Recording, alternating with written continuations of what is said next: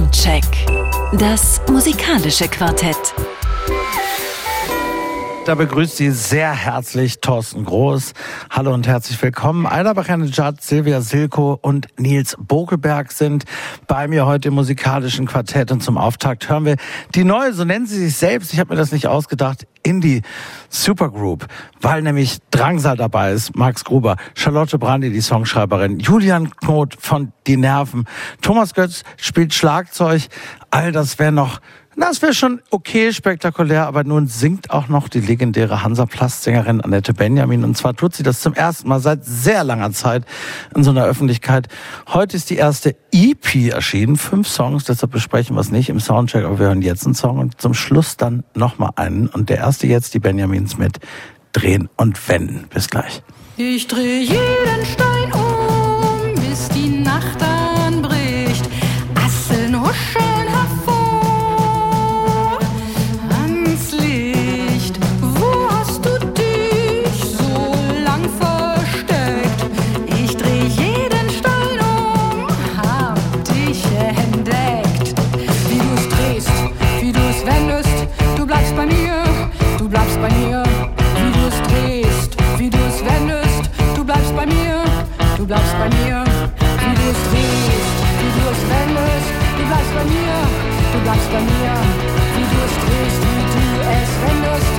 Bleibst bei mir, du bleibst bei mir. Und warum es niemals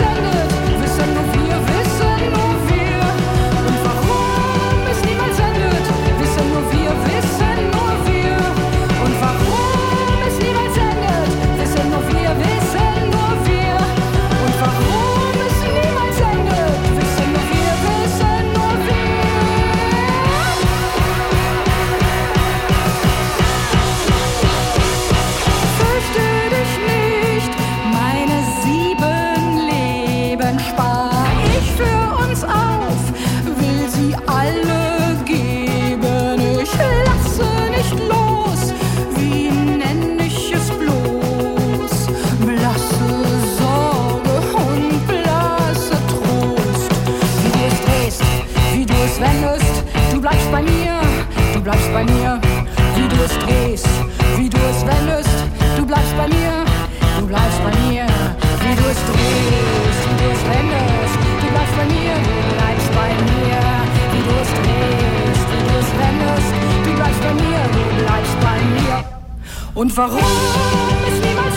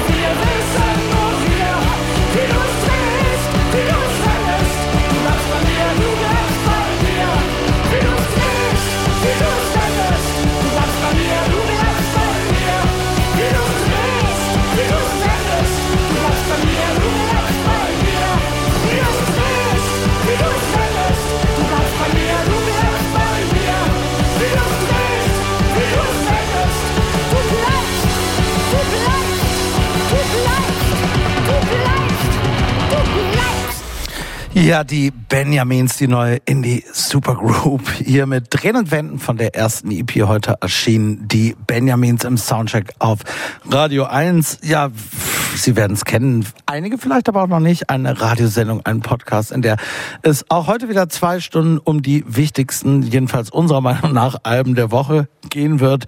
Und unsere Meinung, jedenfalls die meiner GästInnen, ist profund, denn es handelt sich stets um einige der versiertesten Musikfach- und auch sonstigen Fachleute überhaupt. Und das sind heute Aida Bachanejad, die, glaube ich, Aida, du hast diese Woche viel zu tun mit, übrigens wie viele Kolleginnen und Kollegen, mit der Kommentierung der Causa Rammstein, äh, unter anderem gestern. Das hält alle gerade sehr in Atem. Insofern schön, dass du da bist. Herzlich willkommen. Vielen Dank, danke, dass ich da sein darf und ja. nicht darüber reden. nee, machen wir heute nicht. Äh, uns zugeschaltet ist mein lieber Freund und Kollege Nils Bokelberg, der nächste Woche, lieber Nils, du wirst die Republika moderieren, jedenfalls die die Hauptbühne und bereitest dich wahrscheinlich schon vor. Deshalb auch schön. Dir nochmal ein besonderes herzliches Danke, dass du trotzdem die Zeit gefunden hast, den Soundcheck vorzubereiten. Hallo und herzlich willkommen. Für dich habe ich immer Zeit, Thorsten. Für Musik habe ich immer Zeit. Und ich freue mich dabei zu sein. Und ich freue mich auch nächste Woche auf die Republika, wo ich mit Anna Duschime zusammen die Hauptbühne machen darf. Das wird super. Klasse, glaube ich sofort. Außerdem haben wir hier von unserem Kooperationspartner Tagesspiegel die heutige Gesandte Silvia Silke und auch du, liebe Silvia. Äh, da kann man sich auch bedanken, dass du da bist, denn du hast gerade einen Artikel geschrieben über so eine Art Recht auf Rausch. Habe ich das richtig verstanden? Wir sollten vielleicht gerade jetzt in diesen Frühlingswochen auch alle mal ab und zu locker lassen und bisschen mehr durchdrehen? Ja, ein bisschen mehr trinken einfach. Bisschen mehr trinken ja. einfach. Warum denn eigentlich nicht? Wir verherrlichen den Alkohol, jedenfalls für den Moment, an so einem schönen Frühlingsabend, Frühlingsabend wie heute kann man das tun. Und jetzt müssen wir mal die Brücke finden zum ersten Album des heutigen Abends, das du, liebe Silvia, vorstellen wirst, was zumindest vom Background her eher traurig ist. Kriegen wir aber hin. Die Foo Fighters haben tatsächlich jetzt ein neues Album aufgenommen. Das ist wahrscheinlich die Hauptnachricht. Was gibt's zu sagen?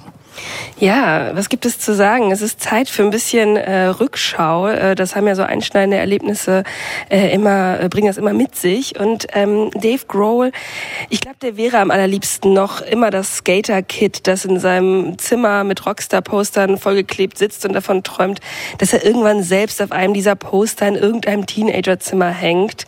Ähm, in seinem 2021 erschienenen Buch The Storyteller erzählt er davon, dass er manchmal ganz erschrocken ist, wenn er in den Spiegel schaut und das Gesicht eines Ü50-Jährigen sieht. Äh, vielleicht ist es diese Kindlichkeit und die Begeisterungsfähigkeit, wegen der er als einer der sympathischsten Rockstars gilt, obwohl er mittlerweile millionenschwerer Familienvater ist. Und ich finde auch, er ist eigentlich einer der einzigen oder der wenigen Old White Dudes, dem man auch mal einen Daddy-Joke ähm, verzeihen kann.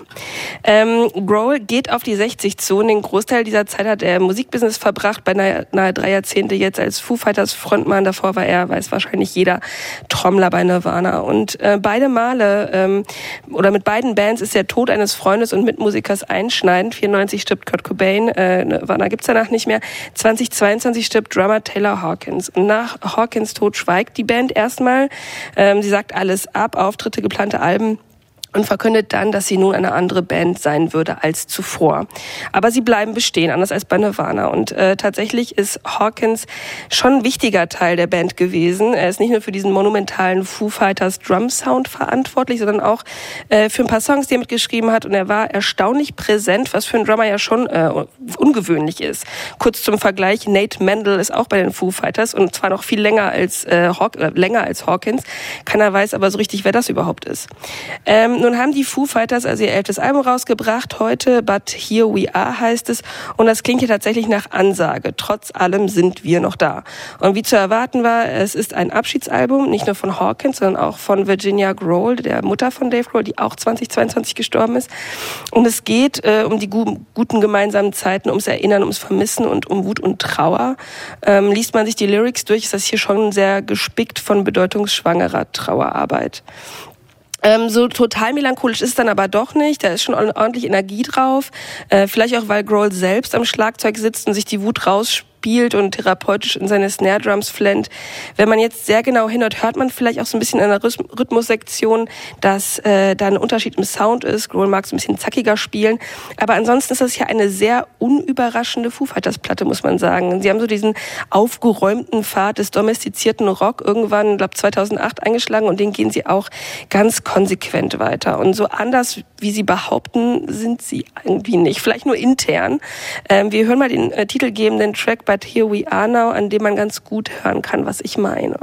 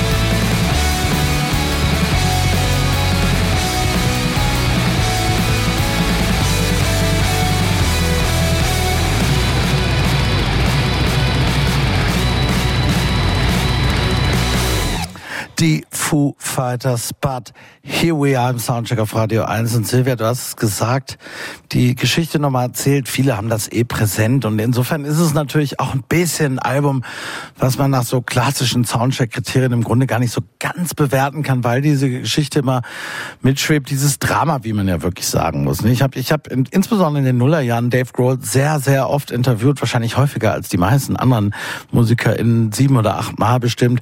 Und ich kann wirklich, also es war schon damals immer noch so die, die Geschichte mit Kurt Cobain oder so. Das ist, es war wirklich immer, wenn das Thema war, ich, ich habe ihn zwei oder dreimal weinen gesehen und das wünscht man natürlich niemand, dass so eine Geschichte, weil er ja quasi symbiotisch mit Taylor Hawkins sozusagen ein äh, Paar wieder äh, eingegangen ist und so weiter. Und eh dieser Wahnsinnsschlagzeuger Dave Grohl, wo man, wo manche sagen, warum spielt er nicht einfach immer Schlagzeug?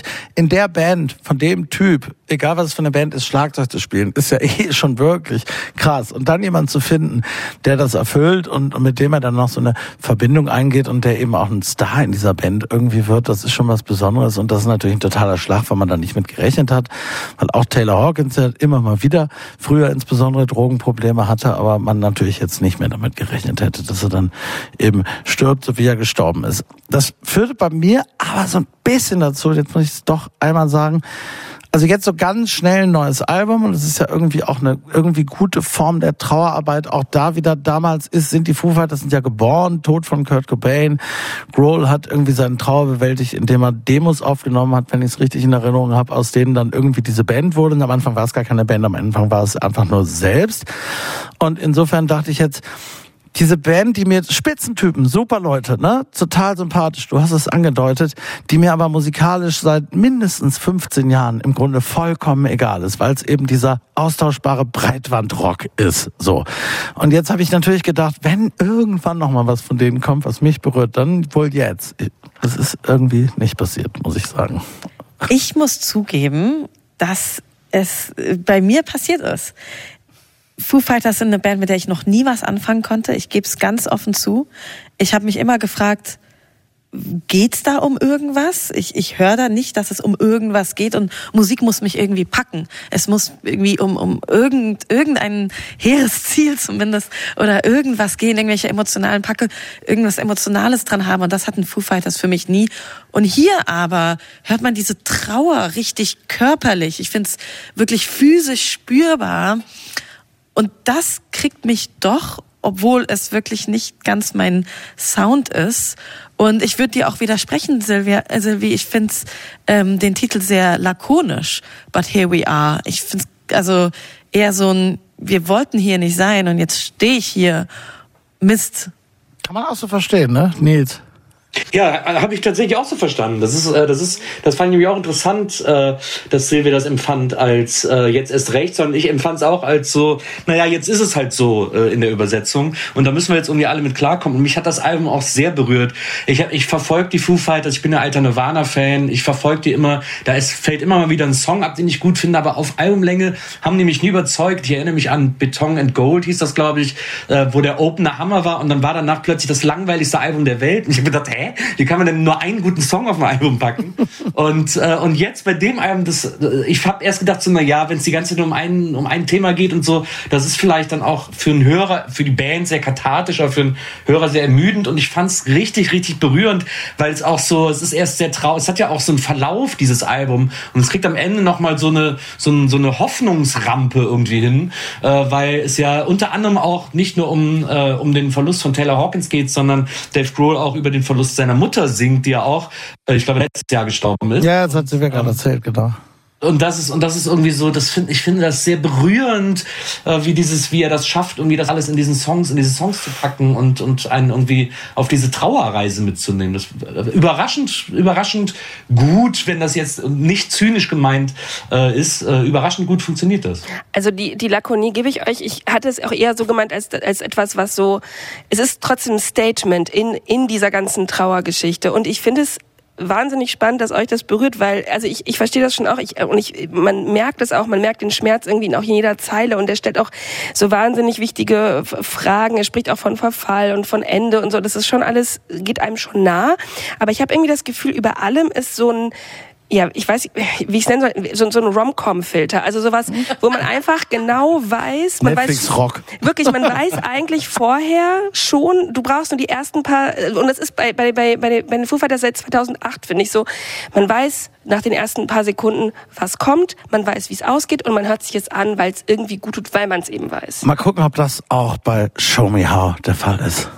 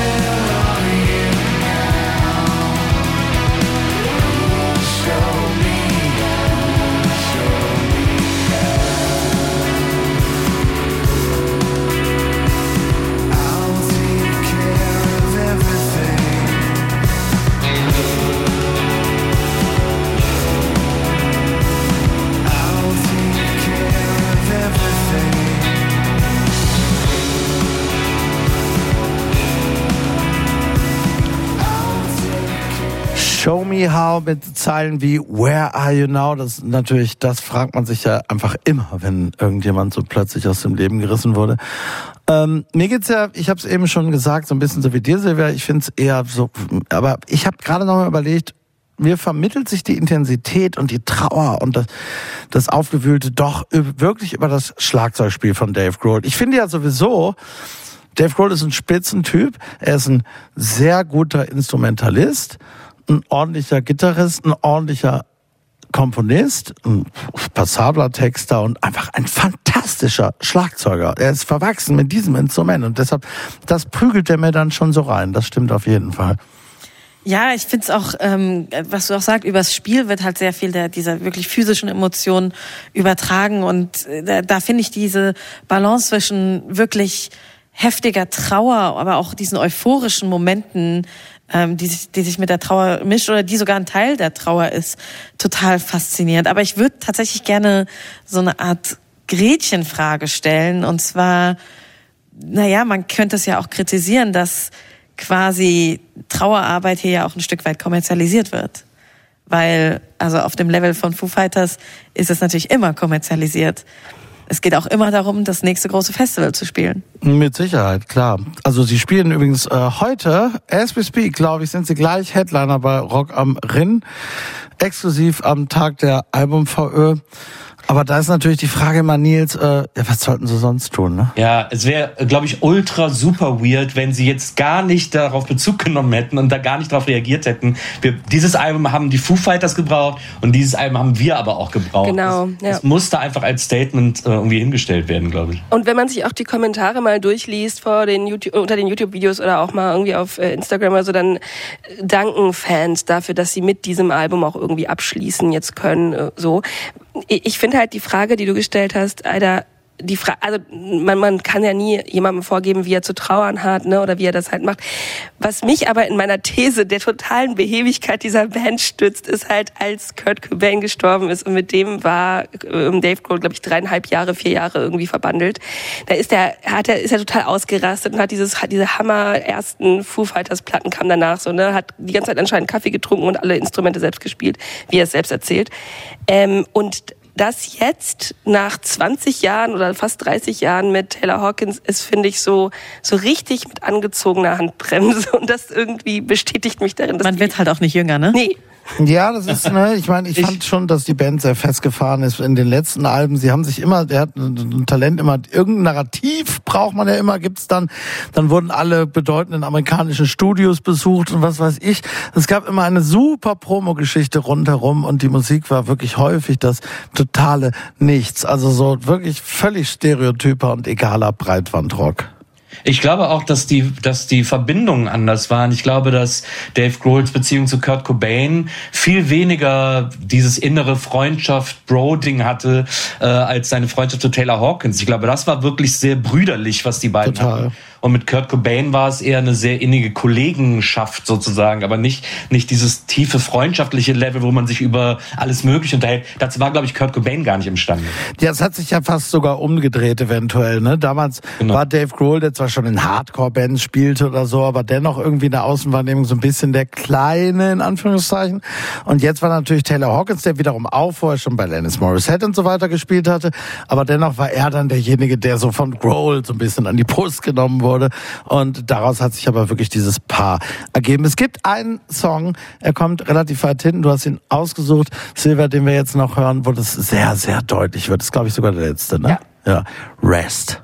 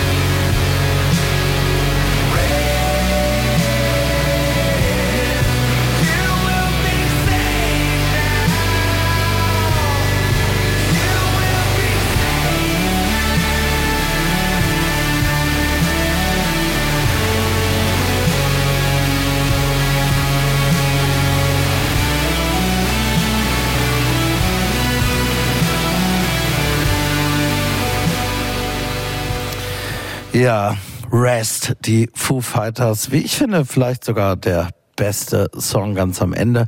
But Here We Are ist das neue Album, hier kommt die Wertung. Hit. Geht in Ordnung. Geht in Ordnung. Geht in Ordnung. Ja, der Hit kommt von Nils Buckeberg. Richtig. Soundcheck. Das musikalische Quartett. Von Radio 1 und Tagesspiegel. Live aus dem Studio 1 im Bikini Berlin. Ja, nochmal so ein Typ im Grunde wie Dave Grohl, insofern, als dass man auch da eigentlich nichts mehr erzählen muss, weil man denkt, alle wissen alles. Bisschen was trotzdem kurz.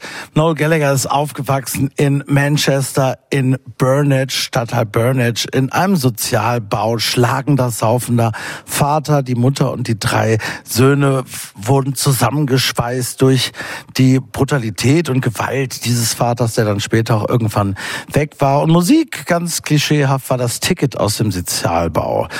Nach einigen Jahren als Rodi natürlich hat Noel Gallagher diese Märchenkarriere mit Oasis erlebt, gemeinsam mit seinem jüngeren Bruder Liam stand er bekanntlicher der eine der größten Bands der 90er Jahre vor den Britpop-Helden eben von Oasis 80 Millionen Alben verkauft und so weiter und Noel Gallagher war natürlich derjenige, der all diese Songs und Hits geschrieben hat. 2009 haben sie sich getrennt sind Geschichte und seitdem haben beide Brüder Solokarrieren und von Noel Gallagher gibt's jetzt seit heute das vierte Soloalbum bereits.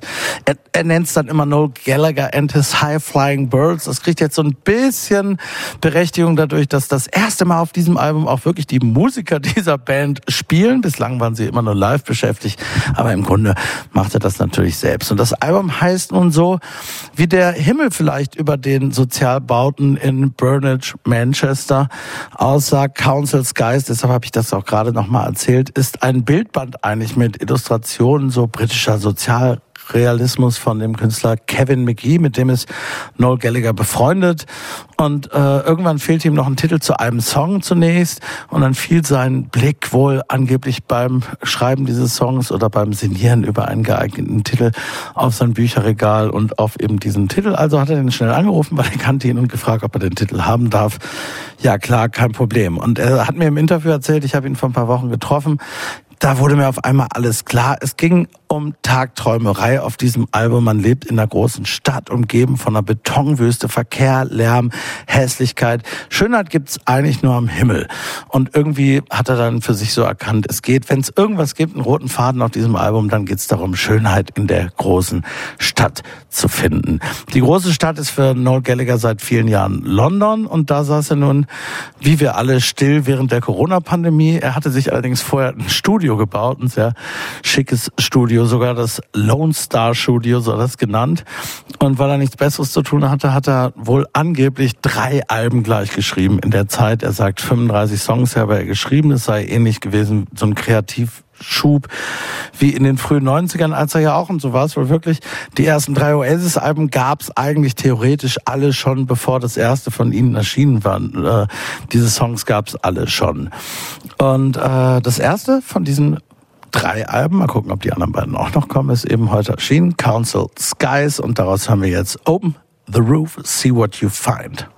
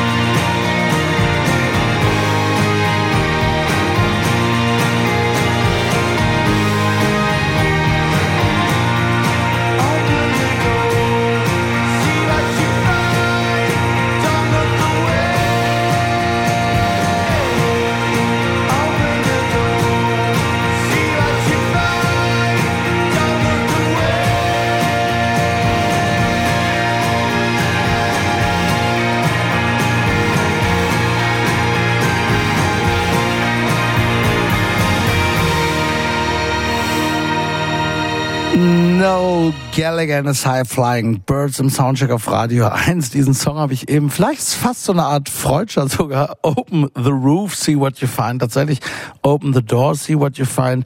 Ich finde aber tatsächlich, dass mit dem Album vielleicht auch so ein Dach nochmal aufgeflogen ist bei Noel fast. Hier übrigens, äh, wir wollen es nicht verschweigen, Johnny Marr von The Smiths an der Gitarre. Insgesamt, einer von insgesamt drei Songs, wo Johnny Marr Gitarre spielt.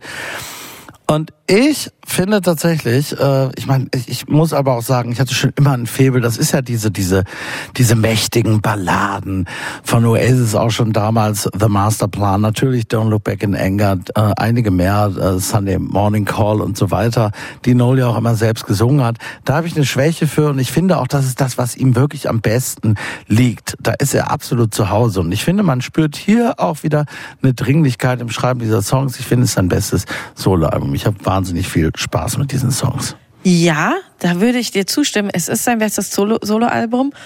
Wobei man sagen muss, seine Soloalben sind auch besser als die von Liam, mit auch ein paar Ausnahmen einzelne Songs. Ja, immerhin schreibt er sie selbst. Ja, ähm, aber ich finde das, das hier, es klingt halt so wie ein Noel Gallagher Best-of, aber ich, ich finde nichts, woran ich mich festhalten kann und für mich ist bis heute Oasis eine der wichtigsten Bands überhaupt für meine musikalische Genese und es, ich freue mich, die Songs hier zu hören, weil sie einige der besten Muster von Oasis auch in, in sich tragen, aber sie packen mich dann nicht. Nils. Ich weiß überhaupt nicht, was Noel Gallagher von mir will. Dieses Album finde ich so einen verwirrenden Gemischtwarenladen, der überhaupt keine Richtung hat. Und ich komm, kann immer wieder nur zu der, zu der Feststellung kommen, dass Matty Healy von The 1975 absolut recht hatte, äh, als er in diesem Interview, das so viral gegangen ist, gesagt hat, niemand steht auf einem Noel Gallagher High Flying Birds Konzert und sagt, boah, ich will jetzt unbedingt Noel Gallagher and the High Flying Birds sehen, sondern alle wollen, dass diese zwei Brüder sich endlich wieder vertragen Ja. und zusammen Musik machen, weil es einfach offensichtlich ist, dass Noel Gallagher jemand braucht, der ihm ab und zu so auf die Fresse haut und sagt, nee, das, die Stimme schreibst du jetzt nicht oder das Riff schreibst du jetzt nicht oder den Song machen wir jetzt nicht, sondern der braucht offensichtlich diese Reibung und jemand, der sich traut, ihm mal zu widersprechen, weil sonst kommt sowas raus wie das Album, das schon okaye Songs hat, aber die haben alle irgendwie so, das ist halt ein Album von jemand, der es nicht machen muss und da weiß ich dann nicht, wieso ich es hören muss. Das finde ich nämlich, äh, also ich gebe dir in vielerlei Hinsicht recht, ne? Kraftclub, wenn du mich küsst, äh, schreibt No wieder Songs für Liam. Klar, es fehlt die Dringlichkeit, das, der, das Rotzige, was Liam da reinbringt. Es ist halt eben nur ein Teil. Ich finde aber, nachdem es mir wirklich jetzt zuletzt, also er hat ja so ein paar Oh, wirklich so Disco-Pop, weiß ich nicht was, Rave, EPs gemacht, wo er sich fürchterlich mit verlaufen hat, finde ich. Weil ich finde zum Beispiel sowas, so elektronisch angehauchte Musik ist dann wirklich echt doof, wenn du noch in deiner Villa sitzt. Also das ist wirklich Musik, wenn du gar keine Anbindung an den Zeitgeist hast, dann lass es. Und Aber der, aber, aber der Trick, ein Scheißalbum zu machen, damit man dann das Mittelmäßige wieder gut findet, das kann es doch nicht sein. Nein, ein Scheißalbum ist es aber wirklich nicht. Er schreibt hier fantastische Songs, da werden wir gleich nochmal drüber reden. Silvia, was Aber ich habe jetzt, also ich, ich bin, find, jetzt kann ich mal meine Frage stellen, weil ich fand nämlich äh, das Matt Healy, äh, äh, Matt Healy Interview fand ich mich auch richtig witzig und ich habe mit Oasis, ich bin mit denen weder aufgewachsen, noch fand ich die jetzt wahnsinnig wichtig für mich. So, ich finde die ziemlich, ich fand die schon immer so ein bisschen, ah, ja, es ist so die, die Beatles der 90er, okay, whatever. Dein Ernst? Jetzt sagt ihr auch noch whatever. Ich das ist der best, einer der besten Songs. aber ich war, also genau, und ich frage mich aber die ganze Zeit bei, bei ähm, auch bei den letzten Alben von Liam Gallagher, ist es für euch Fans wirklich so ein bisschen, als hätte man, als würde man sich eigentlich wirklich wünschen, Oasis sind wieder zurück, oder als wären diese Alben einfach so wie das Nikotin-Patch, wo man dann so mit klarkommt, aber es eigentlich nicht reicht? Also ich sie glaube, ich wünsche mir das inzwischen schon. Ich, äh, und ich glaube, es ist ja so, man muss mal ehrlicherweise sagen, als es Oasis in den Nullerjahren noch gab, waren sie ziemlich auf den Hund gekommen auf, für ihre Verhältnisse. Die Alben waren nicht mehr besonders gut, die Hallen waren auch nicht mehr Laila, so groß. hallo? Aber jetzt in der ganzen Zeit, da- das war aber schon auch da acht Jahre alt, glaube ich, jetzt in der ganzen Zeit, wo sie weg sind, es gibt ja die zwei goldenen Regeln. Erstens, du musst nur lange noch dabei sein und wenn du dann noch sehr lange weg warst, dann, also es ist natürlich jetzt so, was ich beobachte, ist, es sind so wirklich, es wächst, wachsen Generationen nach. Ich glaube tatsächlich, wenn diese Band jetzt irgendwie so zurückkehren würde, würde das, das würde alles komplett weg. Also es wäre gigantisch, glaube ich. Und ich würde mir das gerne angucken, sagen wir mal so. Ob es auch gut wäre, weiß ich nicht. Ich halte ja nichts von Reunions. Das einzige Reunion-Konzert, wofür ich nach London gereist bin, um es mir anzuschauen, äh, war Bikini Kill. Und das war die, für mich die Ausnahme ähm, aus der Regel. Und ich liebe Oasis, aber ich muss sie nicht nochmal sehen. Ich habe sie sehr oft gesehen und ich würde lieber mit der Erinnerung leben, als mit vielleicht enttäuscht zu werden. Für mich, ich finde deine These mit dem Nikotinpatch ziemlich gut. Für mich war es nicht mal das. Ich habe ich hab dann lieber ganz aufgehört Also wenn man, wenn man ein Faible hat mich an den so, alten Songs okay, festgehalten. dann hören wir jetzt mal, äh, das ist noch mein Argument, Easy Now.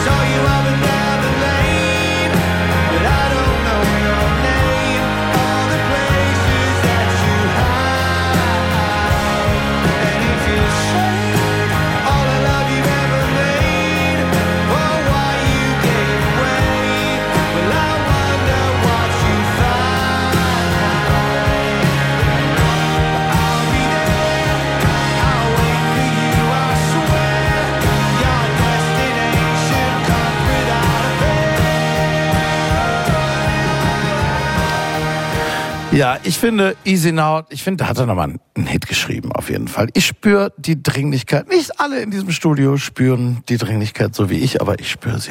Ich find's lauwarm. Nils. Äh, Ich fand Easy Now ist schon eine gute Nummer, also die wir jetzt gehört haben und so. Es ist halt auch, da sind auch so Songs drauf wie äh, Council Skies, das klingt, als Oh würde ja.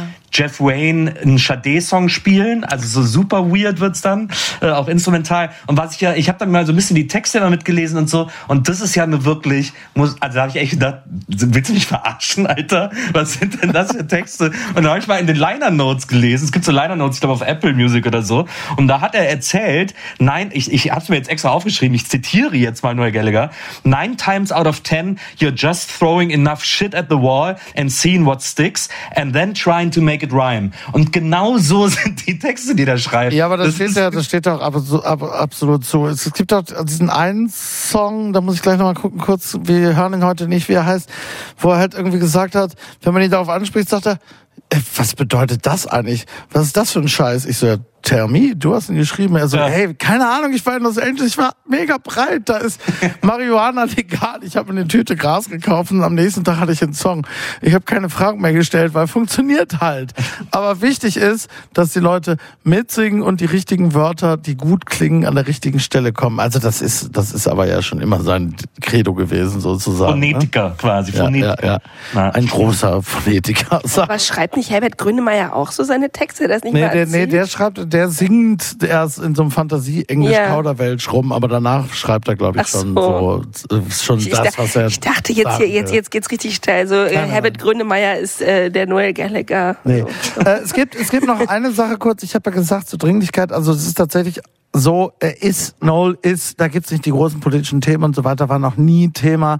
Also die Texte braucht man, das ist, hat Gebrauchswert. Tatsächlich gibt's aber eine Ausnahme vielleicht. Also äh, es ist ja nicht zuletzt gerade zu einer Trennung gekommen. Sarah McDonald und Noel Gallagher werden sich scheiden lassen. Zwei Kinder haben sie, lange waren sie zusammen und so weiter und so fort. Und der Song, den wir jetzt gleich noch hören, der einer der besten noch ist von dem Album, finde ich, das ist schon einer, den er selbst auch als klaren Trennungssong äh, benannt hat. Und auch wenn das bei ihm nicht immer so durchscheint, finde ich eben, dass diese Dringlichkeit, die ich spüre und ich alle in diesem Studio spüren auf diesem Album, vielleicht dann doch auch ein bisschen daher kommt. Wir hören Dead to the World.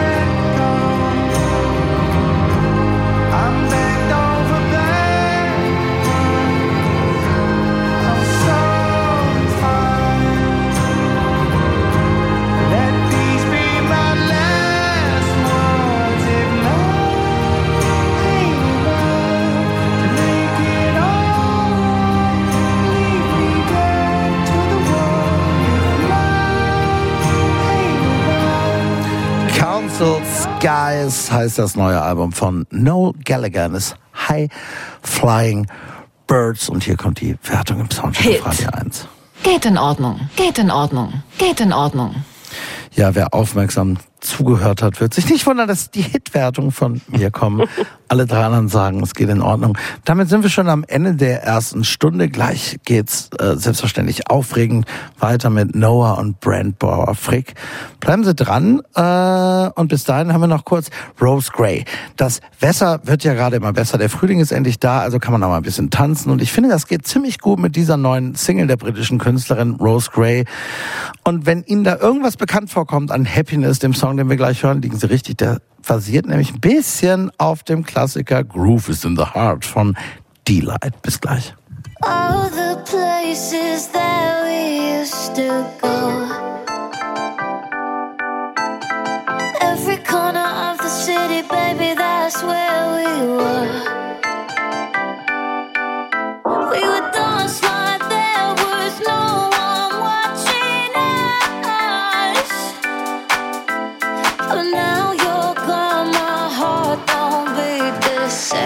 It's lost its groove.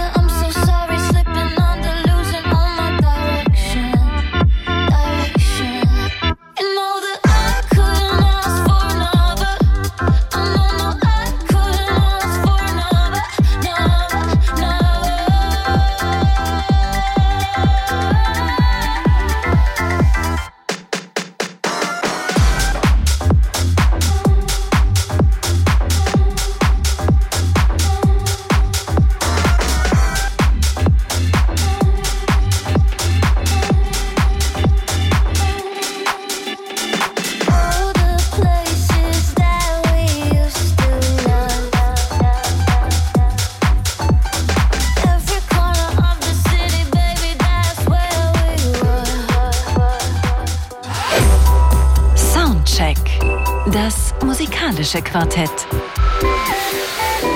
Von Radio 1 und Tagesspiegel. Live aus dem Studio 1 im Bikini Berlin.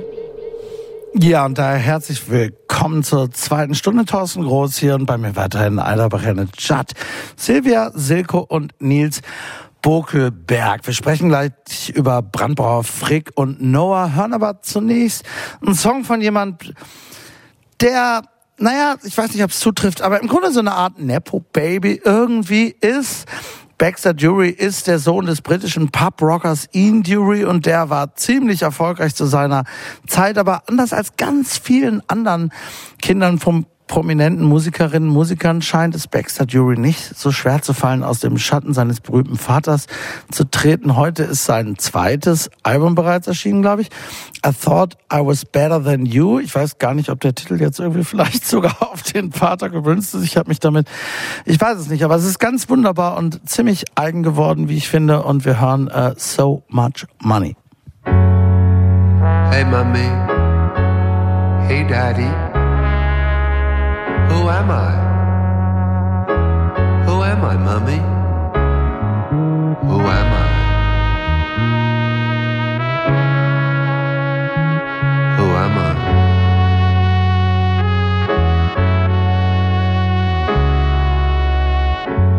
Who? Who am I? Daddy? Daddy?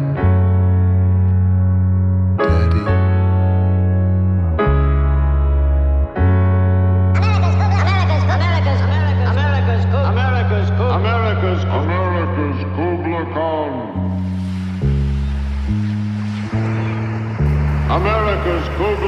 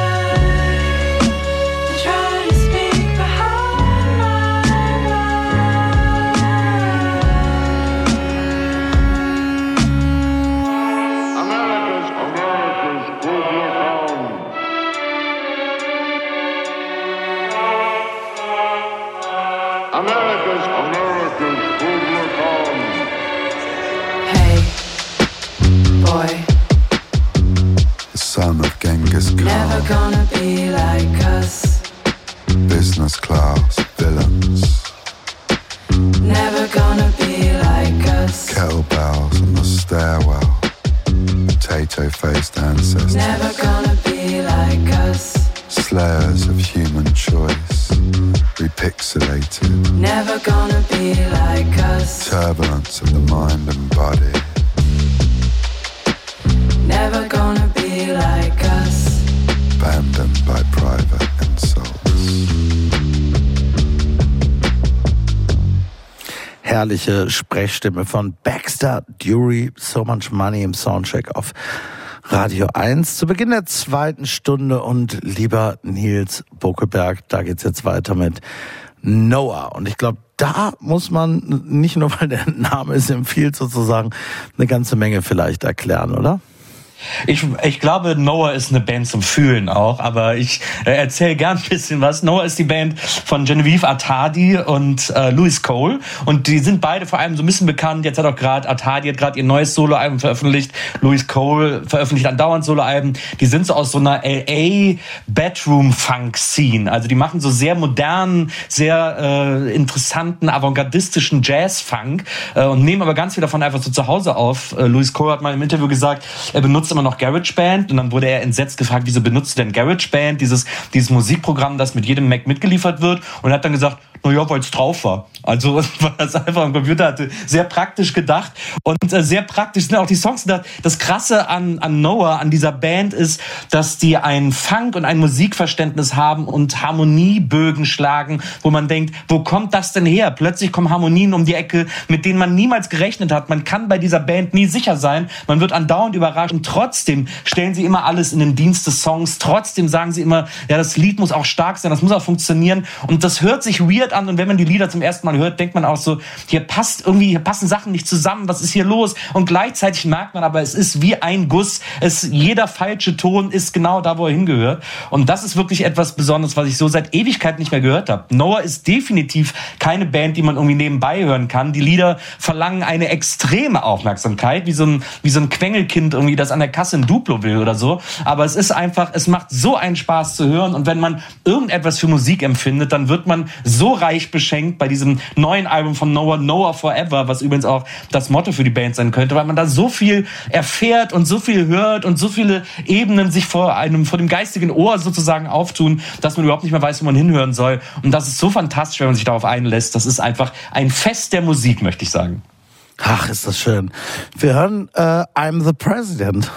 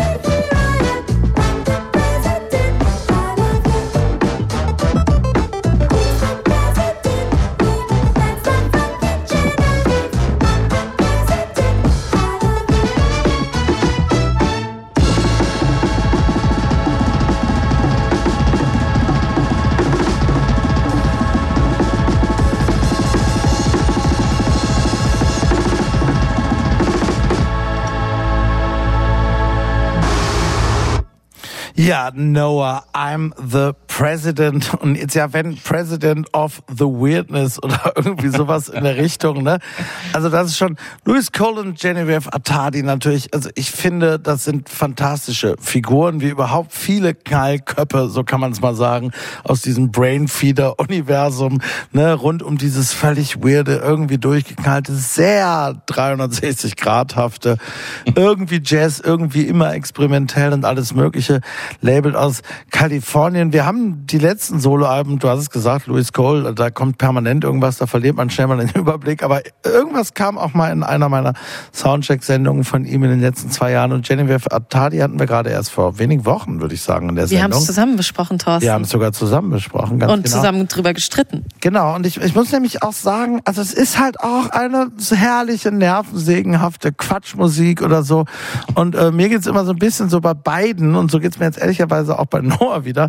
Ich will das immer viel besser finden, als ich es dann tatsächlich finde. Also ich bin, ich muss da mal wieder widersprechen. Für mich sind es totale Jazz-Punks.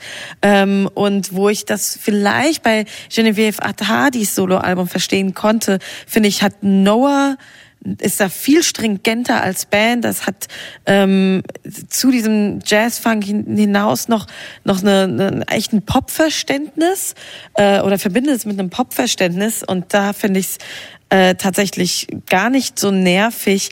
Ich äh, habe mich sehr über diese Anekdote gefreut, lieber Nils, die du über Louis Cole ähm, erzählt hast mit dem Garage Band. Die, die kenne ich natürlich auch, aber man muss natürlich sagen, das ist auch natürlich immer ein bisschen Pose bei ihm. Man kann auch, wenn man schauen Sie sich einfach mal das Cover seiner Alben an, also was da ernst gemeint ist und was nicht, das weiß man nie so recht, weil er ist auch einfach ganz klar einer der begnadetsten jungen Jazzkünstler aus LA derzeit, der, der junge Jazzstudierende, er ist ihr Icon. Er hat gerade auch auf dem wunderbaren X-Jazz in Berlin gespielt und ähm, er hat einen Abschluss von einer der renommiertesten Jazzschulen äh, der US-amerikanischen Westküste. Also Du meinst, der Herr kokettiert direkt. der nicht. kokettiert mit diesem, ja, ich benutze ja nur äh, GarageBand. Ich, ich finde, Ja. das, wird, das wird auch äh, ganz gut äh, sichtbar, wenn man sich das Video zu einem The President Oh mein. Gott, das, ist es nicht fantastisch? Es ist völlig, aber es hat ja auch genau das, also dieses, äh, oh, wir haben hier, hier hat Oma, mit, also wir haben hier so 5 Euro Budget und jetzt hat hier Oma mit der alten Digicam mal so ein bisschen gefilmt und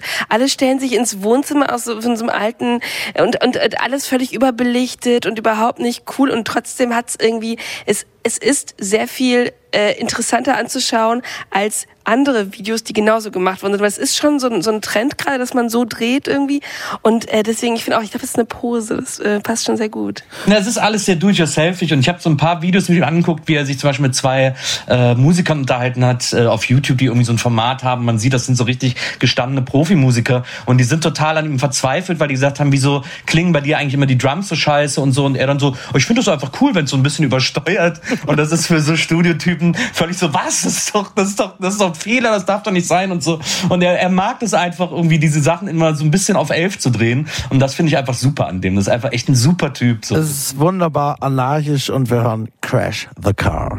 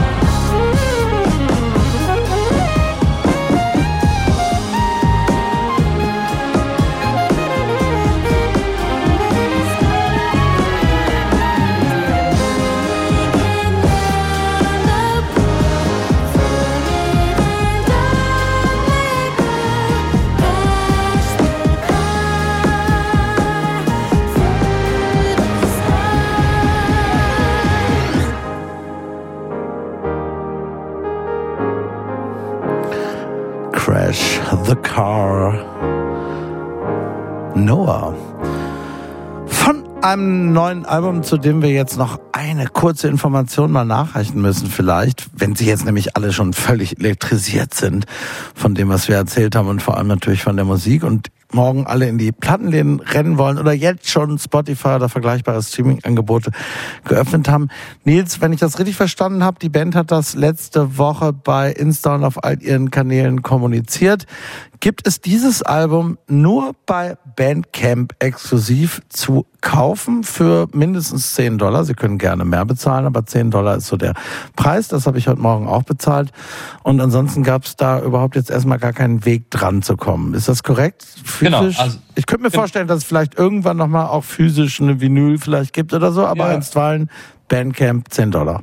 Also erstmal gibt es nur als Download. Das Vinyl ist aber auch schon in der Mache. Das ist schon finanziert über Bandcamp und zwar zu über 700 Prozent. Also das wird auf jeden Fall kommen. Also wenn Sie, wenn Sie jetzt sofort klicken, dann sind wir morgen bei. Ich glaube, im Juli wird das ausgeliefert oder so. Und ich glaube, sie haben auch irgendwann mal kommuniziert, dass es auch in ein paar Monaten dann auch auf anderen Streaming-Plattformen zu sein äh, äh, erscheinen wird. Aber bis jetzt, wenn man es jetzt haben will, sofort, dann muss man es erstmal kaufen, was ich cool finde. Sie kennen die Debatte, man muss es vielleicht ab und zu noch sagen, für, ne, so, es ist ein wunderbares Angebot äh, bei all diesen Streaming-Diensten, aber insbesondere MusikerInnen wie Noah verdienen damit im Allgemeinen wenig bis gar kein Geld. Da gibt's jetzt eben dieses Video zu, was sie veröffentlicht haben, glaube ich, jetzt vorige Woche.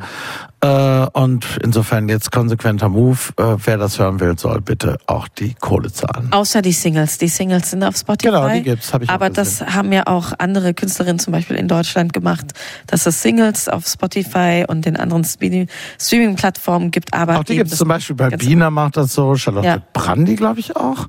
Ja, es gibt einige, weiß ich jetzt nicht mehr genau. Okay, es aber ist es auf gibt jeden ein paar. Fall, es, es ist jeden Dollar dieser 10 Dollar wert, die man mindestens zahlen muss. Es ist ein fantastisches Album, da sind Lieder drauf, die klingen wie ein Fiebertraum von El Jarreau. Äh, andere sind irgendwie aufregende symphonische Kompositionen. Es ist eine riesige Bandbreite und es ist wirklich das Aufregendste, was man gerade hören kann. Nils Bogelberg würde, so klingt jedenfalls, jederzeit 100 Dollar zahlen. Silvia, wie geht's? Ja, Moment mal, Moment mal. Ja, ich, ich will so gerne noch mal über diesen Song reden, den wir gerade gehört haben. Das ist ja wohl völlig absurd, dieses Pornosaxophon und dieser, dieser, dieser, dieser Song, der einfach klingt, als könnte er in so einer richtig kitschigen Telenovela im Hintergrund laufen und der trotzdem irgendwie geil ist. Ich verstehe überhaupt gar nicht, was, also ich hatte die vorher nicht so auf dem Schirm und für mich klingen die wie die völlig, aus meiner Sicht völlig überhypten Superorganismen, wie ich sie gern gehabt hätte. Das ist ein richtig guter Punkt. Ich finde auch die, die, die, der Gegensatz zu diesem brutalen Titel Crash the Crash the. Car. Und dann hat man so Lounge Jazz mit, der, der aber doppelbödig ist. Und ich finde Bands wie Noah und auch beide Solo und all diese anderen Jazzer, die zum Beispiel eben aus dem ähm, LA Jazz Kontext der letzten Jahre kommen, zeigen, was im Jazz möglich ist gerade und was da passiert.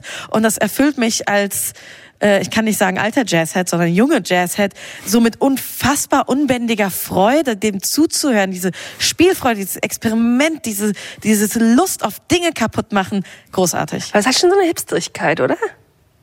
Also so, so in, in dem, wie die sich so geben und was die so, also so, Ja, schon, so, ne? aber die ja, aber Musik das, ist geil. aber Ja, das ja, hatte voll. es ja, die sind halt jung oder noch relativ jung. Also ich meine, im Jazz haben wir ja immer schon die, die, die Hipster, das ist ja ne, so was für Kommt ein unfassbarer Hipster war, bis Miles Davis oder John Cole, das waren ja alles Hipster. Also wir haben natürlich oft hier in Deutschland so ein piefiges Verständnis von Jazz auf den ersten Blick, for obvious reasons, aber, aber das ist ja gerade das Besondere, dass jetzt, dass es eben überall so junge, relativ junge, ich glaube ganz so jung sind sie jetzt auch nicht mehr, oder? Nils, wie alt sind die? Ich weiß gar nicht mehr, so um die Die 30. sind, glaube ich, alle so in den wahrscheinlich 80ern geboren, ja, ja. Es ist aber so, es ist halt so, es ist ja auch, es ist ja kein reiner Jazz. Es ist ja, es ist ja defunct. Im Grunde genommen ist es ja die, die Weiterführung von defunct. Äh, und äh, das ist einfach, es ist Wahnsinn. Also ich, ich habe so lange sowas nicht mehr gehört. Man kann natürlich das böse Wort Crossover nicht mehr verwenden, weil es längst vergiftet wurde. Aber, Aber theoretisch. Aber sie kommen schon ganz klar beide an sehr renommierten Jazzschulen studiert, Ja. wie viele andere aus dem Umfeld auch. Ist ja bei John Carroll Kirby genauso, Sam Gendell etc. Das sind alle, die, die, die wissen, was sie tun. Und das sieht man auch in diesem fantastischen Video zu I'm the President. Die wissen sehr genau, was sie tun, auch wenn sie so tun, als wissen sie es nicht. Ich muss auch mal kurz vielleicht äh, die Lanze brechen. GarageBand ist gar nicht so eine schlechte Software. Nur weil das auf jedem MacBook ist. heißt es, Ich Also- arbeite da auch gerne mit. Ich Ja, find's auch super. Also man kann vernünftig durchaus Musik auch mit GarageBand aufnehmen. Das, das vielleicht noch Oder kurz dazu. Podcast. Björk hat doch mal ein ganzes Album am iPad aufgenommen. Also ich meine, es geht alles. Ja, ja, ja. ja Björk, bei Björk geht sowieso absolut alles. nee, jetzt was hören wir noch? Ja, wir hören jetzt noch äh, den Song Ride That Dolphin. Ich habe hier so, eine Bandbreite, um so ein bisschen abzubilden mit I'm the President als so Pop-Song, Crash the Car als Ballade und jetzt nochmal Ride That Dolphin als so eine weirde Abtempo-Nummer mit einem komischen Atlantis-Solo in der Mitte. Ah, Atlantis. Das äh, Atlantis, weil warum Atlantis? Ganz kurz noch. Ja, es Frage klingt, wie hinterher. so ein, es klingt wie so ein Unterwasser-Solo. Ah, so Und das Unterwasser. Lied hat Ah, ein okay. wahnsinnig witziges Ende. Ah, okay. Passt ja zum Ach, Ariel-Hype gerade. Ja, ja, oh Gott.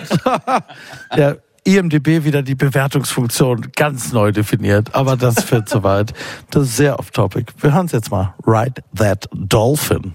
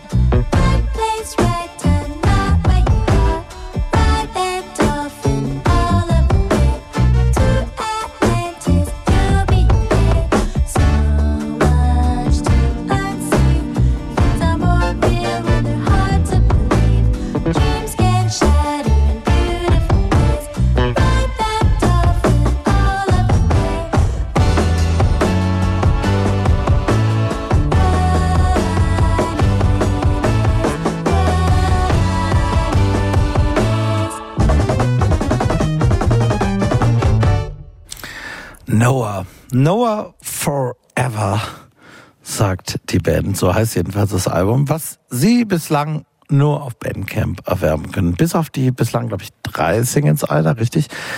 Im Streaming. Und die Vinyl steht auch in den Startlöchern. Wir haben darüber gesprochen im Soundcheck und hier kommt die Wertung. Hit, Hit, Hit, Hit. Ja, also für die Ewigkeit ist auf jeden Fall der rote Teppich ausgelegt, würde ich sagen. Soundcheck. Das musikalische Quartett. Von Radio 1 und Tagesspiegel. Live aus dem Studio 1 im Bikini Berlin. Ja, wir kommen zu dir, liebe Aida, beziehungsweise wir kommen zu Brandbrauer Frick. Ist es eine ZDF-Vorabendserie oder was ist da los? Oder ist es eine der besten ähm, Bands, sag ich mal, Deutschlands? Man weiß es nicht so genau. Ich erzähle es Ihnen, keine Sorge. Aber ich möchte erst über ja Multi-Faith Prayer Rooms sprechen. Wer schon mal an einem Flughafen war oder in einem in einer Messehalle Zeit verbracht hat, dürfte sie kennen. Multi Multi-Faith Prayer Rooms, also interreligiöse Andachtsräume. Für mich waren sie bislang immer das Zeichen absoluter Nichtorte, um mal Marc Auger zu zitieren. Ähm, aber für Brandbrauer Frick, die nicht eine ZDF-Vorabendserie sind, ich löse es auf, sondern meines Erachtens eine der besten musikalischen äh, Formationen Deutschlands, sind sie diese, diese, diese sehr seltsamen Räume, ähm, eher Orte, an denen alle friedlich zusammenkommen können, auch wenn man sich draußen die Köpfe einschlägt. So hat es mir jedenfalls vor ein paar Wochen Jan Brauer, also der mittlere von Brand Brauer Frick, in ihrem wunderbaren Studio in Berlin-Neukölln erzählt, als wir über Multi-Faith Prayer Room, das neue Album, das sechste Album der Band gesprochen haben. Ja, ein Ort, an dem man friedlich zusammenkommt, wenn man sich sonst auch draußen vielleicht die Köpfe einschlägt. Das Bild funktioniert vielleicht auch für Dancefloors. Denn auf den Tanzflächen dieser Welt kommen auch ganz verschiedene Menschen zusammen und haben im allerbesten Fall zumindest quasi religiöse Erlebnisse. Ich kenne das zumindest von einer richtig guten Clubnacht und ich hoffe, dass sie es auch tun. Brandbrauer Frick nehmen halt dieses Bild des Multi-Faith Prayer Rooms und haben das für ihr sechstes Album benutzt, um auch hier wieder nach Jahren des ähm, indem wir uns draußen alle die Köpfe eingeschlagen haben, vielleicht wieder zusammenzukommen. Diese Band bringt schon lange Leute zusammen. Sie, sie, haben sich vor ungefähr 15 Jahren gegründet, teils aus Wiesbaden, jetzt aber schon seit vielen Jahren in Berlin, in äh, Neukölln auf der Sonnenallee. Es sind drei klassisch ausgebildete Musiker, beziehungsweise ein Komponist und zwei klassisch ausgebildete Musiker, die sich dann zusammengetan haben, um mit echten Instrumenten und ihrem Wissen aus äh, der, der klassischen Musik Techno zu machen. Und ähm, das äh, ja, machen sie jetzt seit sehr vielen Jahren erfolgreich, so erfolgreich, dass sie quasi ein eigenes Genre mitbegründet haben. Ähm, elektronische Musik mit unter aus ähm, klassischen, echten Orchesterinstrumenten. Das konnte man auch sehen bei ihrem Ensembleprojekt Brandbrauer Frick Ensemble von vor ungefähr elf Jahren. Ähm, sind eine unfassbar erfolgreiche Band international und ähm, das zeigt sich auch darin, dass dieses neue Album natürlich nicht nur ein Album ist, sondern auch eine Kunstinstallation, für die sie von über 500 Menschen ähm, ihre Stimme eingesammelt haben und ihre Perspektiven daraus, was Glaube, Rituale und Vision und Hoffnung für die Zukunft ausmacht. Und diese Kunstinstallation, zu der es geführt hat, ähm, haben sie dann natürlich als sehr internationale Band nicht hier irgendwo äh, in Deutschland äh, gezeigt, sondern die Premiere hatte es in Miami auf der Art Basel Miami. Hören können wir sie aber alle trotzdem, weil Teile dieser Installation auch auf dem Album zu hören sind. Vor allem ist aber Multi-Faith Prayer Room ein Clubalbum. Es ist eine Rückkehr auf den Dancefloor, es ist eine Rückkehr auf ähm, ja, die, die Wildheit der Nacht. Und sie zeichnen in Multi-Faith Prayer Room eigentlich den Verlauf einer, einer richtig des richtig guten Abends auf. Man steht in der Schlange, man kommt in den Club rein, man hat ein paar irre Gespräche und dann gibt's die Peak Time. Und ähm, weil ich alle aufwecken will, wenn wir nicht schon genug aufgeweckt sind nach Noah, fangen wir mit der Peak Time an, dem wundervollen Perpetuate.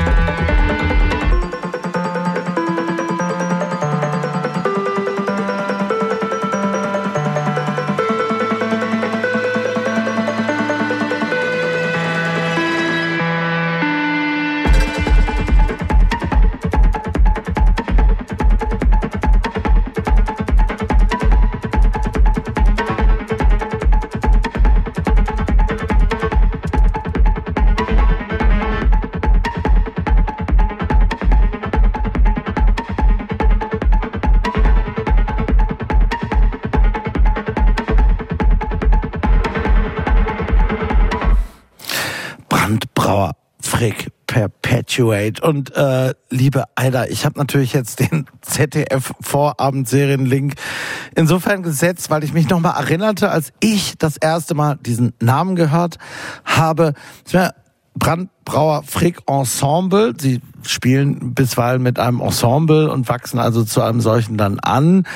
Und das ist schon mindestens, ich würde sagen, ungefähr zehn Jahre her auf dem wunderbar kuratierten, wir hatten es eben, äh, Haldern Pop Festival. Liebe Grüße an der Stelle mal einmal kurz an Stefan Reichmann. Man kann das gar nicht oft sagen.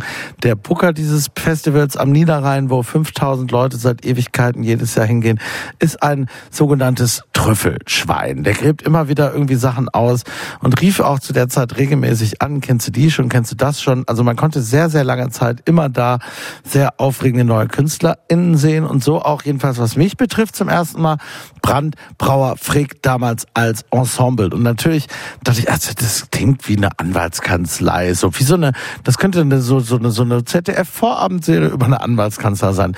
Und, und sehen sie auch auf Fotos auch häufig noch so aus wie die Sie Protagonisten schon sehr einer gerne solchen damit, ja. Serie.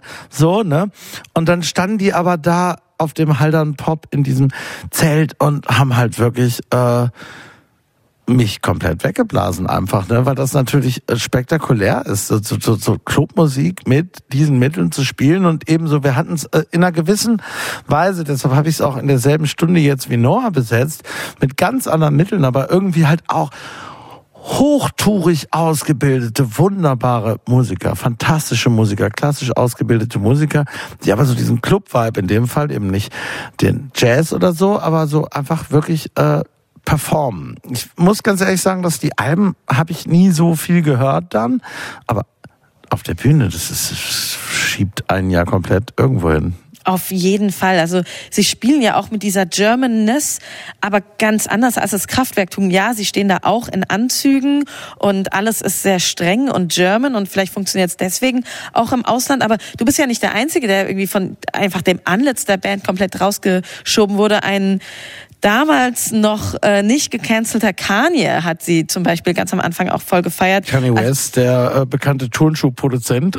Genau, äh, und einstiger Rapper und mittlerweile Schwurbler, muss man leider sagen, ähm, äh, hat ja die auch am Anfang in seinem Blog, den er damals hatte, auch gefeatured, weil es, ich weiß noch, die erste Single, das erste Musikvideo, es hat, man konnte es nicht glauben. Sie machen Minimal Techno, aber stehen an echten Instrumenten.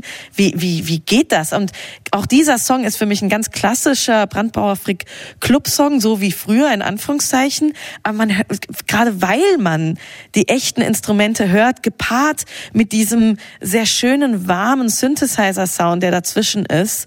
Und das, das hat im Gegensatz zu Kraftwerk dann vielleicht als Gegenpol, ja, sie stehen da auch in Anzügen, aber es hat eine Wärme, wo Kraftwerk eine Kälte hat und eine Menschlichkeit, wo Saar die Menschmaschine regiert. Na, ich finde, es ist ja, Sie sind, ich noch den einen Satz kurz, Kraftwerk sind ja die Pioniere, ne? Sie kommen jetzt irgendwie als sozusagen, das war ja in den 90er Jahren, als Clubmusik so groß war wie noch nie und auch danach oft so ein, so ein Witz auch so ein bisschen betrieben von so Leuten, die gesagt haben, ja, das sind ja keine echten Instrumente, die machen ja alles nur am Computer, das ist ja alles nichts wert. Und dann, dann haben sich so Leute teilweise hingestellt, um so einen Beweis anzutreten. Und das ist ja gar nicht deren Geschäft. Nee, gar das nicht. ist gar nicht deren Anliegen. Ne? Die fühlen das total authentisch und spielen das und das, ne, das ist also nichts in dieser Musik will beweisen, dass das irgendwie besser sei, wenn man echte Instrumente benutzen spielt. ja selber sie auch können Computer. es halt. Und sie, aber dadurch gewinnt es wirklich was Organisches und Einzigartiges. Das finde ich schon, Nils. Also ich weiß nicht, ich bin sehr unschlüssig. Ich weiß nicht, ob Techno mit analogen Instrumenten sein muss. Es gibt Negativbeispiele wie das Orchesteralbum von Sven Feld, falls sich noch irgendwer erinnert, außer Sven Feld auf dieser Welt. Es gibt natürlich auch Positivbeispiele wie äh, Soulwax zum Beispiel, die ganz fantastische analoge Elektro-Alben äh, Alben machen. Jetzt bei Brandbrauer Frick bin ich extrem unschlüssig, gerade bei diesem Album jetzt auch. Es gibt so viele Songs, wo ich sage, okay, das ist jetzt, äh, hätte jetzt auch gar nicht analog gespielt werden müssen. Das ist jetzt auch, da ist kein Zugewinn oder so. Und es gibt dann aber immer wieder Stücke, wo ich denke, ach guck mal, das ist ja interessant, das ist ja total geil, das ist ja was anderes, das ist ja irgendwie spannend. Und deswegen bin ich da irgendwie, ich weiß, ich bin nicht hundertprozentig überzeugt. Also es ist sehr 50-50 bei mir. Ähm, Ich würde dir dazu stimmen, vor allen Dingen, weil ich frage mich die ganze Zeit, also für mich ist das so eine Erratik in, in, als Platte.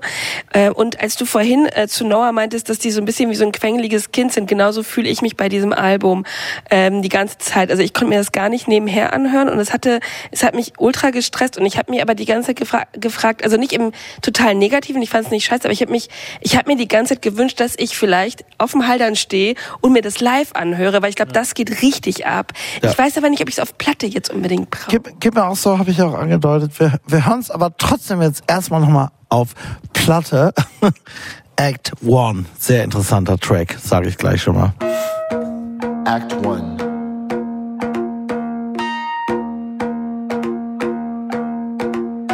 I shared a joint outside with a group of local scientists. Thanks, man. Thanks, man. They said they worried that the planet was headed for ecological ruin.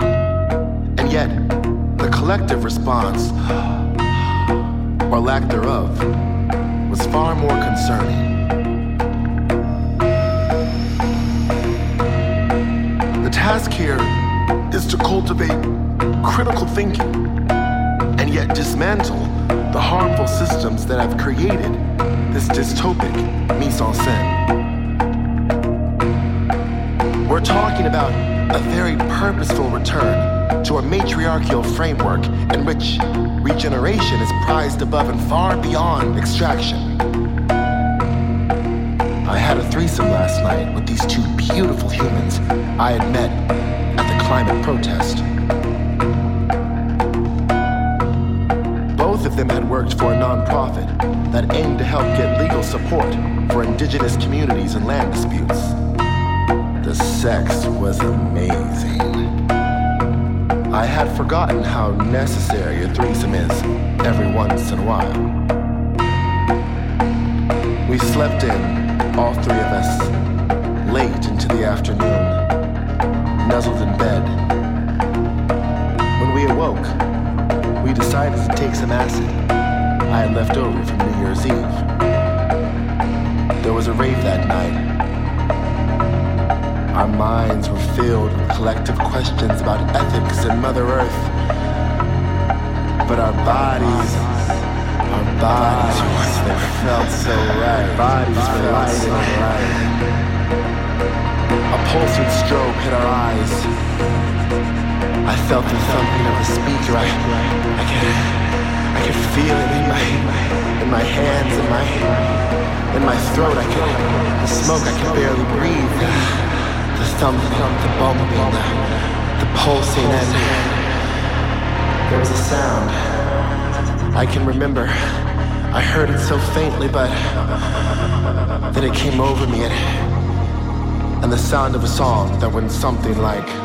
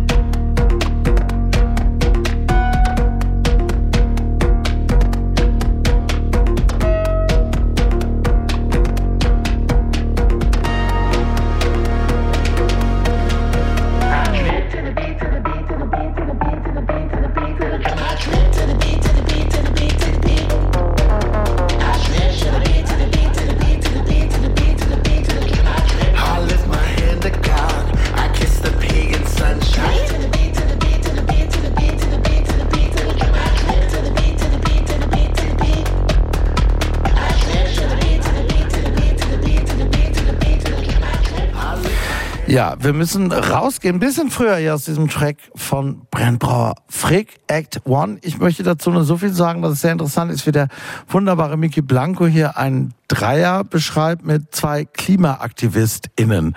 Also es ist, äh, und noch einiges mehr. Sehr, Und noch einiges und noch mehr. einiges mehr. Was wir nicht alles jetzt besprechen können.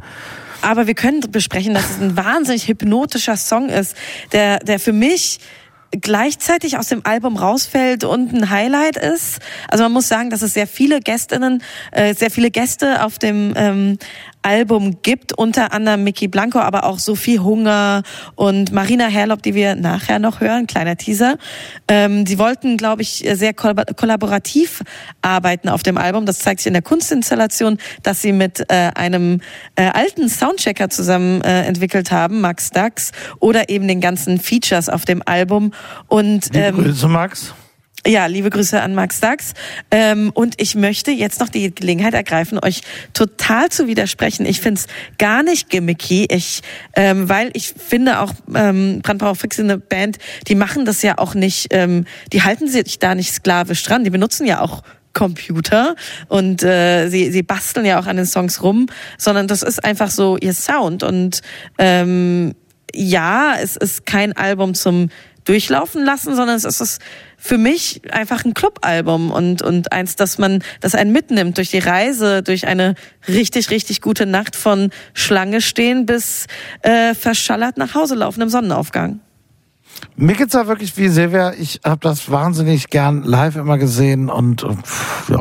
Und das ist aber auch schon eine ganze Menge. Nils. Ich kann das nur auf den Songs bewerten und ich finde, da sind einfach Songs dabei auf dem Album, die klingen, als wäre das so die Untermalung in einem Tatort, wo so eine, der auf einer Vernissage spielt oder so. Und dann, wo dann so ein Künstler mit so einem Rollkragenpullover so Senf an die Wand schmiert und dann läuft so die Musik dabei. Und das, das, find, das ist mir ein bisschen zu wenig, ehrlich gesagt. Ich möchte mir das bitte ansehen. Aber vielleicht, naja, ich glaube, der nächste Song, den ich ausgewählt habe, geht vielleicht in die Richtung von dem, was du meinst. Ich finde ihn tatsächlich sehr schön. Es ist eins der Stücke, die basieren oder in Korrespondenz stehen mit dieser Kunstinstallation. Es heißt Future und die wunderbare Marina Herlop, eine katalanische Sängerin und Producerin, ähm, singt da hinter, vor, zwischen den eingesammelten Stimmen von 500 FreundInnen ähm, von Brandbrauer Frick. How do you foresee the future? How will the future be? I sometimes do remember the future. You know, I don't really like to think about the future too much. Um, I'll, I'll do it now for you, but it will be naturally advanced, that it will become Things that might in the present moment seem unbelievable or unfathomable. Or, um, I think it's going to be a change for sure. Unfortunately, it's not going to be like it was before. So I think it's going to be. Those very things feel more like a genie that escaped from the bottle. Our present is haunted by an absence of future.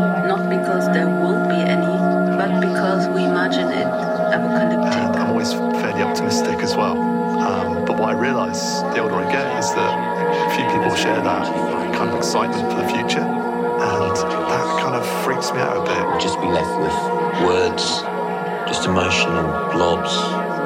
Be like poets living in a simulation. The future will be the same in all the ways that matter and different in all the ways that do not matter. For this reason, I really like every day to start from the silence. I think the only thing we stand a chance at controlling is ourselves. I would and say even that is anything is possible. Well, uh, for me, I see the future very much like it is in the movies. I feel like I have never thought about the future. ahead of the now. Every moment. I I foresee the future. Kurzer Beitrag von Brent Brower Frick noch. Multi-Faith Prayer Room. Im Soundcheck, hier kommt die Wertung. Hit. Geht in Ordnung. Geht in Ordnung. Geht in Ordnung. Damit sind wir am Ende der Sendung. Hit hat Eilerbach Judd gesagt, äh, die PartInnen sind oft dann auch genau die richtigen Personen, um das jeweilige Album vorzustellen. Ich wollte noch ganz kurz hinterher schieben, das ist ja wirklich genau das war auch meine Assoziation Multi Prayer Faith Room, das ist wirklich so diese Flughafen Nichträume, wenn man, ich muss sagen, ich bin überhaupt nicht religiös, wo man so auf dem Weg zum Klo gibt's dann noch die eine Tür, die auch genauso glamourös aussieht Ja. wie das Klo, ehrlicherweise, wo man sich auch häufiger mal, also mir ist schon klar, was die Band damit aussagen will. Das ist auch ein guter Titel. Aber die Tür zum Multiplayer Face Room auf Flughäfen ist halt. Vielleicht so, müssen wir die mal betreten, Ja. du und ich. Vielleicht, wir verstehen wir es dann. Ja. Und immerhin sind wir angesprochen. ne? Oder Also, wir genau, treffen uns also auf dem so- Dancefloor, der ja auch so, irgendwie also es, es gilt ja offenbar für alle. Wir sind damit am Ende einer wunderbaren Soundcheck-Runde. Ich möchte noch mal kurz sagen, dass der fantastische Nils Bogelberg uns heute zugeschaltet war. Wir hatten zwei, dreimal kleine Soundprobleme. Also es war nicht Ihr Radio oder Ihr sonstiges Empfangsgerät. Aber für mich, lieber Nils, war es so die ganze Zeit eigentlich ganz gut zu verstehen. Und ich freue mich sehr, dass du dabei warst. Das gilt äh, ebenso für dich, lieber Aida Bachanjad, äh, und für dich, liebe Silvia Silko, die du heute als Tagesspiegel-Gesandte hier warst. Äh, hier wird's jetzt weitergehen gleich wie jeden Freitag mit meinem Kollegen Michael C. Lücke, MC Lücke mit seinen Sounds and Stories. An der Technik war heute übrigens Chris Hase, auch wunderbar. Und äh, ja, genau, da gab es auch nochmal zwei, drei kleine Challenges für dich, lieber Chris. Also vielen Dank an dich. Und ich habe es vorhin schon mal gesagt, wir hören die neue Indie-Supergroup, mit der wir in den Abend gestartet sind. Zum Abschluss jetzt gleich nochmal. Ich sag's auch nochmal, wer sie sind. Die Benjamins Drangsal, Max Gruber dabei, Charlotte Brandy, Julian Knot von die Nerven, Thomas Götz von den Beatsteaks und als Sängerin, die, ja, man kann es doch so sagen, weil so viel legendäre Punk-Sängerinnen gibt's hier nicht in Deutschland. Also sagen wir die legendäre Hansaplast-Sängerin Annette Benjamin. Die Benjamins hier nun mit Aus Liebe. Machen Sie es gut. Ein fantastisches Wochenende allen. Liebe umfängt deine Seele, Liebe kontrolliert deine Wege. Liebe weiß, dass ich dir fehle, weil ich nie, nie, nie aufgebe.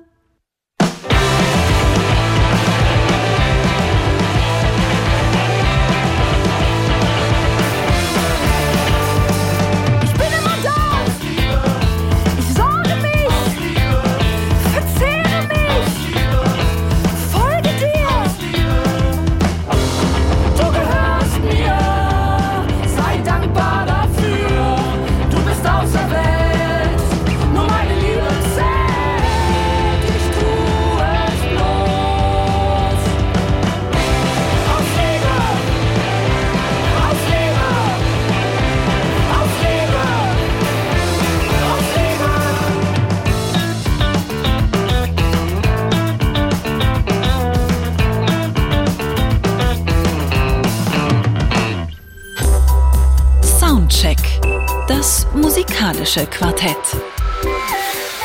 Freitags ab 21 Uhr auf Radio 1.